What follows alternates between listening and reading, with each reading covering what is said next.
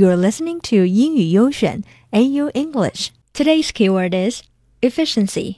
Efficiency is the quality of being able to do a task successfully without wasting time or energy. 效率. Here are some ways to help you improve efficiency at work. 以下是帮助你提高工作效率的几个办法。俗话说：“天下武功，唯快不破。”在新的一年里，怎样才能更好的、快速的、高效的工作和学习呢？Today we will give you some tips about this used by me and SJ. Number one, do the most important thing first. 到办公室或者学校之后呢，先完成最重要的、必须要做到的事情。For example, the first thing SJ did in the morning was write the script for AYO English. According to our experiences, it is difficult to concentrate after five to six hours of work and study. 所以呢，列出一天要完成的任务也是不错的选择。It is easier when you can see the tasks in a list. So，开始一天工作的时候呢，先把最重要的事情做完才安心，效率也会更高。 Number two. Plan something fun after work as a motivation if possible. 娱乐激励，计划一下，做完手头工作之后，就可以去看个电影啊，或者与朋友小聚呀。If you want to finish everything by 5 p.m., then set up a dinner plan with friends at 6 p.m. or buy a movie ticket. 这样就有了动力，不逼自己永远不知道自己有多强大呀。Number three, find your zone. 每个人都有自己做事情的习惯和节奏。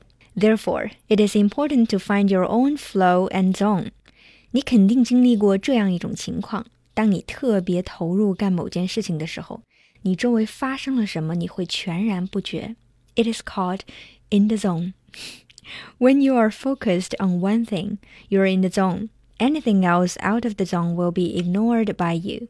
所以呢，要想一想， 在什么情况下更容易进入自己的 zone。some people find it easier to be in the zone at night. Others think morning is the best time to be in the zone. It totally depends on yourself. Number four, plan one or two short breaks during the long hours of work if you are too exhausted.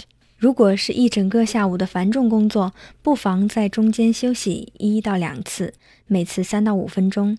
During the short breaks, you can enjoy a cup of coffee, do some exercises, or chat with your friends probably you can be better inspired rather than simply sitting there for hours and achieving nothing.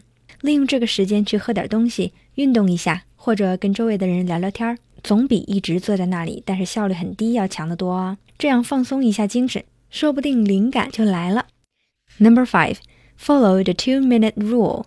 When I was in college, I read a rule called two minutes rule. 忘记是谁说的了，大概就是这样的：If you see a task that you know can be done in two minutes or less, do it immediately. 不要想着这个事情简单，一会儿有空就做。No, no, no, no, no. 既然简单，很快就能完成，Why not complete it right away? 完成以后呢，还能增加任务完成的成就感呢。最后也是最重要的，Keep your phone away. 离手机远点儿，离手机远点儿，一定要离手机远一点啊！重要的事情说三遍。Smartphones are our best friends nowadays. However, they are not always good friends. Keep them away when you want to focus on your tasks. 不然手机一拿出来几个小时就又不见了。当然啦，听英语优选节目的时候呢，是可以拿出来的。